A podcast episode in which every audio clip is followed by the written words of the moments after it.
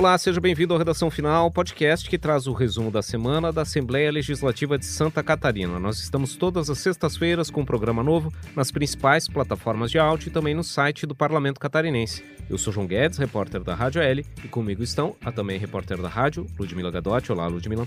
Oi, João. E também a coordenadora da Agência L, Gisele Dalpiaz. Seja bem-vinda, Gisele. Olá, obrigada, João. Essa é a edição de número 164 do Redação Final. No primeiro bloco, falamos das votações de propostas voltadas ao incentivo do consumo de carne suína e de pescados. Na segunda parte do programa, a aprovação do projeto que proíbe o valor mínimo para compras com cartão. No terceiro bloco, o debate das frentes parlamentares sobre infância, família e liberdade econômica. Vamos em frente.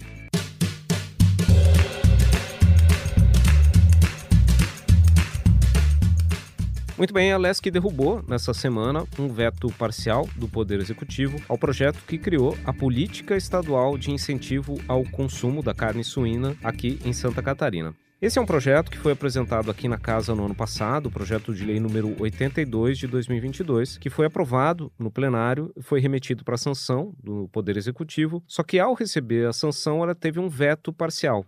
O governo do estado transformou em lei apenas uma parte do texto que havia sido aprovado aqui na Assembleia Legislativa. O que o governo retirou do texto eram justamente os artigos que previam quais ações o Estado deveria desenvolver para efetivamente colocar em prática essa política estadual de incentivo ao consumo da carne suína. Com a retirada desses artigos, foi criada então a Lei Estadual número 18.575 de 2022, que cria essa política de incentivo ao consumo da carne suína e apenas estabelece uma série de incentivos sem prever quais ações devem ser desenvolvidas. A parte do texto que foi retirada por esse veto parcial retornou então para a Assembleia Legislativa, que analisou, agora em 2023, esse veto do governo do Estado, esse veto parcial ao texto, e nessa semana os deputados acabaram votando pela rejeição desse veto. E o que, que isso significa? Que essa parte que havia sido retirada da lei no veto parcial agora vai ser inserida nessa lei estadual 18.575. E o que prevê esses dispositivos que serão inseridos na lei? Então, são as ações que a, essa norma prevê que o Poder Executivo deverá desenvolver, que são basicamente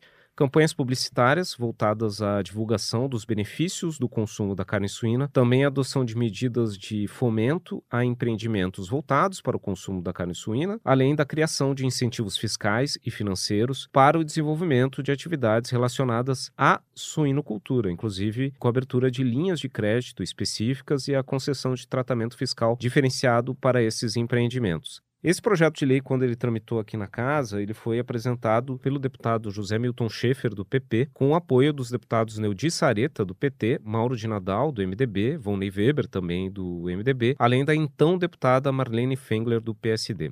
Depois da votação que confirmou a derrubada do veto na terça-feira, a gente conversou com um dos autores, o deputado José Milton Schaefer, do PP, que destacou a importância dessa rejeição do veto para a cadeia do suinocultura aqui em Santa Catarina. Vamos ver o que disse o deputado José Milton Schaefer. A Assembleia, ao derrubar o veto, se coloca ao lado dos suinocultores e nós precisamos sim criar campanhas que incentivem o consumo da carne suína em Santa Catarina, por ser uma carne de um custo mais baixo e de uma qualidade superior, né, em termos de ser um produto saudável para as pessoas. Então, nada mais justo de que o governo do estado também se insira num programa de incentivo ao consumo da carne suína no estado de Santa Catarina e que isso possa se estender para o Brasil e a gente fazer com que as pessoas possam consumir mais carne suína, que vai ser bom para a nossa economia e bom para a saúde das pessoas. Muito bem, esse foi o deputado José Milton Schaefer falando sobre a derrubada do veto parcial ao projeto de lei que instituiu a política estadual de incentivo ao consumo da carne suína pois o consumo de um outro produto, dos pescados, também é tema de um projeto de lei que foi aprovado nessa semana aqui na Assembleia Legislativa, né, Ludmila? Isso mesmo, João, é o projeto de lei número 310 de 2023, de autoria da deputada Ana Campanholo, do PL, que preside a Comissão de Pesca e Aquicultura aqui da Alesc.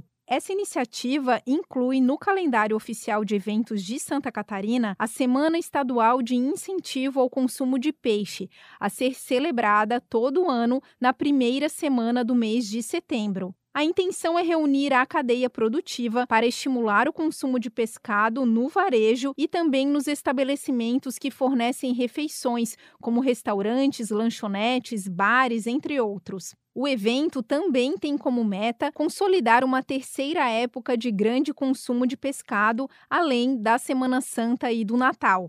Além disso, busca incentivar uma cultura duradoura, permanente, de consumo de peixes e frutos do mar aqui em Santa Catarina. De acordo com a autora do projeto, o texto foi elaborado em parceria com a Secretaria Executiva da Aquicultura e Pesca do Governo Estadual e com a Associação Catarinense de Aquicultura. Conforme a justificativa do projeto, a criação da Semana Estadual de Incentivo ao Consumo de Peixe foi inspirada num movimento nacional que já realiza a Semana do Pescado. Esse evento, que conta com ações em todo o país, completa 20 anos em 2023. Bom, o projeto foi aprovado em plenário e agora depende da sanção do governador para virar lei aqui em Santa Catarina. Ainda relacionado a essa pauta da produção de pescado, a Assembleia também aprovou nessa semana um projeto de lei que fixa o dia 1 de setembro como o Dia Estadual do Aquicultor aqui em Santa Catarina. Lembrando que a aquicultura é uma atividade que envolve o cultivo de organismos aquáticos, como peixes, camarões, moluscos e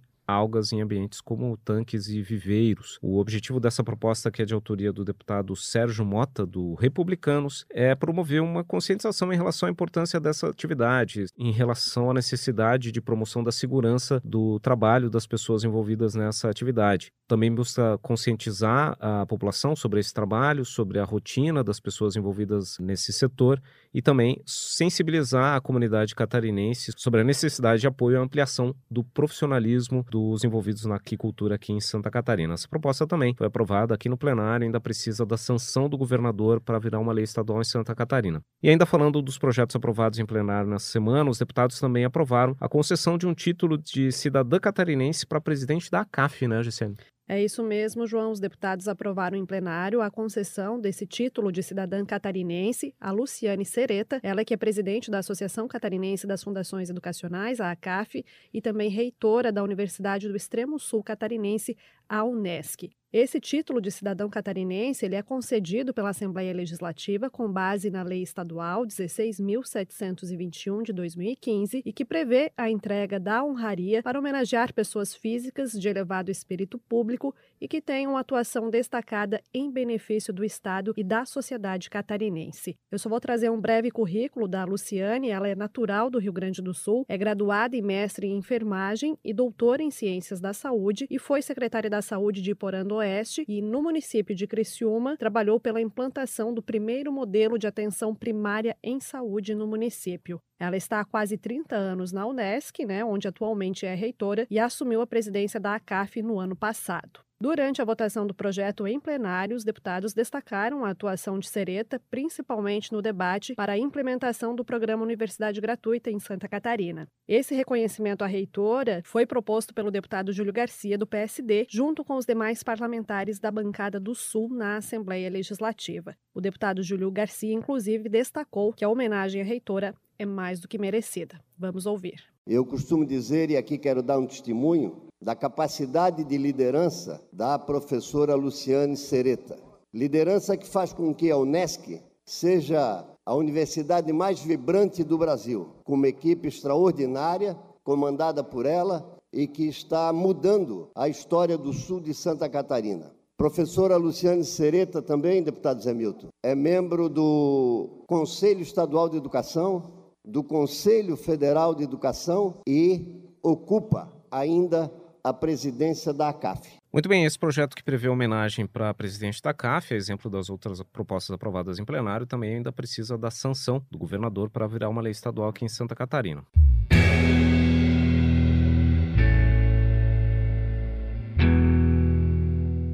Esse foi o primeiro bloco do Redação Final. Na segunda parte do programa, mais destaques da semana aqui na Alesca.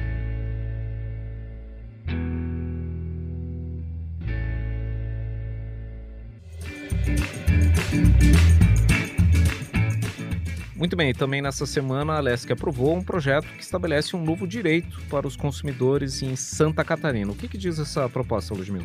Então, João, a Assembleia Legislativa aprovou nesta quarta-feira um projeto de lei de autoria do deputado Volney Weber, do MDB, que proíbe os estabelecimentos comerciais de exigir um valor mínimo para pagamento com cartão de crédito ou débito aqui em Santa Catarina. De acordo com essa proposta, as empresas que descumprirem a norma deverão receber as punições previstas no Código de Defesa do Consumidor, como multa e interdição do local, entre outras sanções. O texto ainda prevê que os recursos arrecadados com as multas devem ser encaminhados para o Fundo para a Reconstituição de Bens Lesados. De acordo com o deputado Volney Weber, na justificativa do projeto, alguns estabelecimentos comerciais, na intenção de aumentar as vendas, têm adotado a prática de estipular um valor mínimo na compra de bens e serviços como condição para pagamento com cartão de crédito ou débito, o que, na avaliação do parlamentar, configura uma prática abusiva que fere o Código de Defesa do Consumidor. O projeto de número 196 de 2020 foi aprovado, então, em plenário e agora segue para a sanção do governador para virar lei em Santa Catarina. Bom, e também nessa semana a Assembleia Legislativa aprovou um projeto de lei que busca facilitar a comercialização da produção das famílias de assentamentos rurais aqui em Santa Catarina. É um projeto de lei do deputado Mauro de Nadal, do MDB, o presidente daqui da Assembleia Legislativa, projeto número 288 de 2023. O que, que, prevê essa proposta? A questão é que desde 2002 existe aqui em Santa Catarina uma lei, a Lei 12.383, que permite que famílias de produtores rurais tenham uma nota fiscal em nome da família. Isso facilita a vida desses produtores, uma vez que numa mesma propriedade pode ter, por exemplo, o pai envolvido com uma produção de grãos, pode ter um filho numa, uh, envolvido com a produção de laticínios. Então, uh, para facilitar, reduzir a burocracia que envolve esses produtores, que muitas vezes são famílias de pequenos produtores, a lei já permite que haja um único talão de nota fiscal para a comercialização de toda a produção de uma mesma família. Acontece que essa lei que está em vigor desde 2002, ela só permite essa possibilidade de uma nota fiscal para a produção de toda uma família se aquela família for efetivamente a proprietária daquela localidade. Essa exigência de propriedade ela acaba impossibilitando que as famílias que atuam em assentamentos rurais tenham essa possibilidade de emitir a nota fiscal para venda da sua produção, o que acaba dificultando a possibilidade de venda dos alimentos que são produzidos nas famílias assentadas aqui em Santa Catarina. Vale lembrar que os assentamentos são unidades agrícolas divididas em lotes em que o Instituto Nacional de Colonização e Reforma Agrária, o INCRA, destina para que famílias que não têm condições de adquirir uma propriedade rural possam se estabelecer naqueles locais e desenvolver a sua atividade para a produção e comercialização de alimentos. Acontece que essas famílias já podiam realizar sua produção, mas tinham essa dificuldade de emissão da nota fiscal, e é essa questão que essa proposta do deputado Mauro de Nadal busca corrigir. O projeto prevê que, para obter esse direito, as famílias devem apresentar uma declaração emitida pelo município com a informação de que o seu núcleo familiar desenvolve atividade rural em determinado assentamento. Essa proposta ela passou nessa semana em três comissões: na Comissão de Agricultura, na Comissão de Trabalho, Administração e Serviço Público e também na Comissão de Constituição e Justiça. Na CCJ, o relator foi o deputado Camilo Martins, do Podemos, e a gente conversou com ele essa semana e ele explicou como essa proposta deve beneficiar esses produtores rurais. Vamos ouvi-lo. O deputado Mauro de Nadal, acredito eu que, sabendo da realidade dessas famílias que moram em assentamento e fazem uma produção rural e como não são proprietárias das terras, eles não conseguem tirar o bloco de produtor rural, uma vez que a exigência é a título de propriedade ou um contrato de locação. É, diante disso, ele está autorizando essas famílias de assentamento é, poderem tirar o bloco de produtor rural para vender o seu produto. Com isso, facilita o que? A venda dos produtos que eles produzem na terra que eles estão assentados para o mercado é, das pessoas que consomem aquele produto. Isso vai ajudar essas famílias, mas também vai dar uma legalidade é, e tirar eles da informalidade. Muito bem, essa proposta então passou na semana por três comissões e está pronta para votação em plenário. A expectativa é de que ela seja apreciada no plenário da Assembleia Legislativa nos próximos dias. E também nessa semana aqui na LESC, os deputados da Comissão de Constituição e Justiça analisaram uma proposta que trata das regras relacionadas à área da educação aqui no estado, né, Gisele?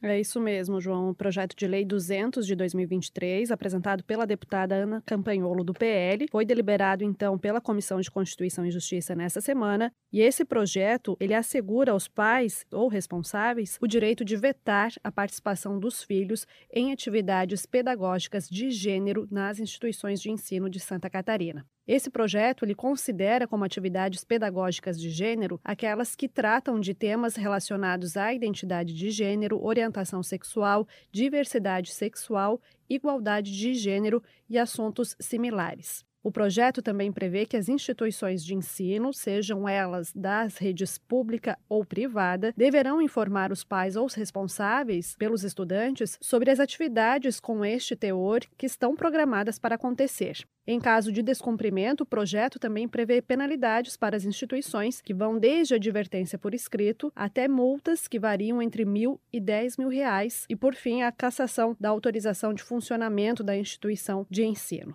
Esse projeto foi relatado na CCJ pelo deputado PP Colasso, do Progressistas, que votou pela aprovação do projeto por considerá-lo constitucional, e o relator, no seu voto, ele esclareceu que a iniciativa não proíbe a realização das atividades pedagógicas com com esse cunho, e sim dá aos pais ou aos responsáveis o direito de autorizar ou não a participação dos filhos nesse tipo de atividades. Esse projeto aprovado pela CCJ segue agora para análise das comissões de Finanças, de Trabalho e de Defesa dos Direitos da Criança e do Adolescente, além da Comissão de Educação aqui da Assembleia Legislativa.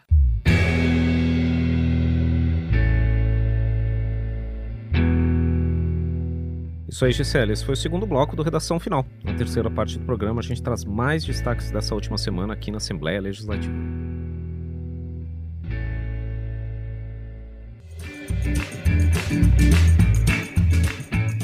Muito bem, essa semana também foi marcada aqui na Assembleia Legislativa pelos debates promovidos pelas frentes parlamentares que tratam de temas como infância, família e liberdade econômica. Na terça-feira, os deputados da Frente da Liberdade Econômica e Inovação realizaram mais um encontro para discutir as principais temáticas do grupo que vem se voltando para uma pauta relacionada à discussão de propostas para revogar ou simplificar algumas normas que existem aqui em Santa Catarina relacionadas a atividades do setor privado. O encontro discutiu justamente essa possibilidade de modificar essas regulamentações que os representantes das empresas, federações empresariais e também os deputados da frente parlamentar entendem que podem prejudicar o desenvolvimento econômico aqui de Santa Catarina. Esse grupo está realizando um levantamento dessas propostas que podem ser objetos de projetos de lei para simplificação e revogação, e o coordenador da frente, o deputado Matheus Cadorim, cita como um exemplo a lei estadual, a lei 17.727 de 2019, que obriga os restaurantes e estabelecimentos similares a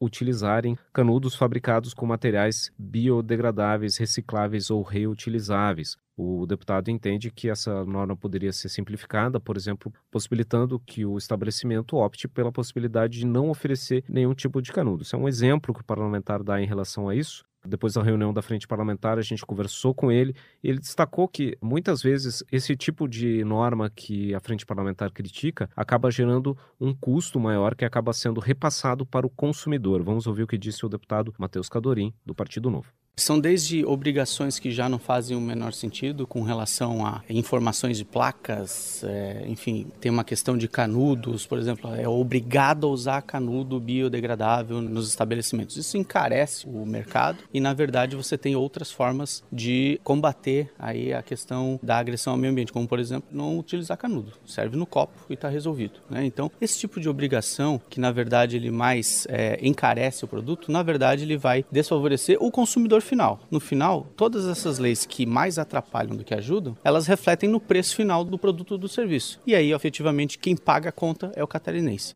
Bom, esse foi o deputado Matheus Cadorim, é o coordenador da Frente Parlamentar da Liberdade Econômica e Inovação. Uh, esse colegiado mantém um cronograma de encontros mensais para discutir essa temática da redução da burocracia e também do incentivo ao desenvolvimento do setor privado. Uh, esse grupo deve voltar a se reunir no dia 26 de setembro aqui na Assembleia Legislativa. Outras duas frentes parlamentares foram instaladas, realizaram suas primeiras reuniões aqui na Assembleia Legislativa nessa semana. Uma delas é a frente parlamentar que trata da questão da primeira infância, né, Ludmila? A Assembleia Legislativa instalou na última segunda-feira, dia 28, a frente parlamentar da primeira infância numa solenidade realizada no plenarinho do Palácio Barriga Verde aqui em Florianópolis. O objetivo desse grupo é aprimorar a legislação que protege as crianças de 0 a 6 anos anos e colocar esse tema nas metas da administração pública do Estado.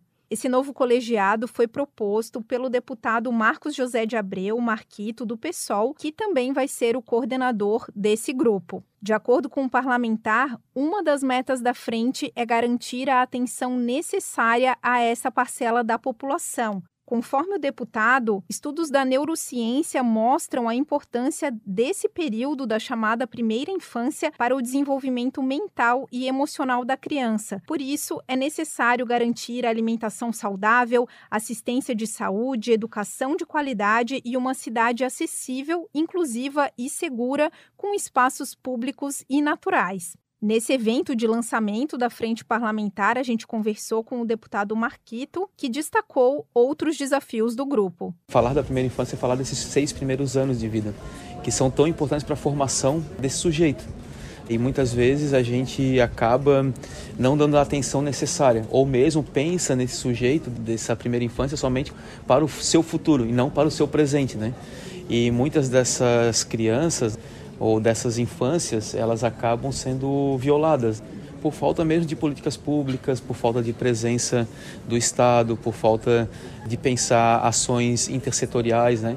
Além do deputado Marquito, do PSOL, fazem parte desse colegiado os deputados Padre Pedro Baldiceira, do PT, Fabiano da Luz, também do PT, Paulinha, do Podemos, Marcos Vieira, do PSDB e Napoleão Bernardes, do PSD. Vale pontuar que esse evento de lançamento da frente parlamentar foi marcado por críticas a Santa Catarina pelo atraso na implantação de políticas públicas para a primeira infância, que abrangem aí áreas da educação, saúde, assistência social e segurança pública, por exemplo. Essa frente parlamentar, então, passa a atuar em parceria com a sociedade civil e órgãos públicos, um espaço de construção coletiva para colocar a primeira infância no centro do debate e da atenção pública aqui em Santa Catarina. Bom, e a outra frente parlamentar que foi instalada nessa semana aqui na LESC é a que trata da defesa da família, né, Gisele? Exatamente. Frente a essa proposta pelo deputado Marcos da Rosa, do União Brasil, com o objetivo de apoiar, acompanhar, analisar e propor políticas públicas que tenham como princípios a valorização da instituição familiar e a proteção à vida. A frente também tem o objetivo de defender a importância da unidade familiar como base na sociedade catarinense, estimulando inclusive o interesse parlamentar em defesa dos valores familiares. Esta frente foi instalada na noite de quarta-feira no plenarinho da Assembleia Legislativa, foi prestigiada por vários parlamentares e pessoas ligadas ao tema, e o coordenador da frente, o deputado Marcos da Rosa, falou sobre a importância e os objetivos da criação dessa frente na Assembleia. A família é a principal instituição da sociedade. Portanto, nós precisamos, enquanto parlamentares, enquanto membros da sociedade, falar desse tema todos os ambientes que sejam possíveis. Promover fóruns, audiências públicas, palestras nos municípios e conversarmos sobre esse tema. Além do deputado Marcos da Rosa, coordenador da frente, integram este grupo os deputados Napoleão Bernardes, do PSD, Carlos Humberto, do PL, Ana Campanholo, também do PL, Mário Mota, do PSD e Maurício Scudilarque, do PL.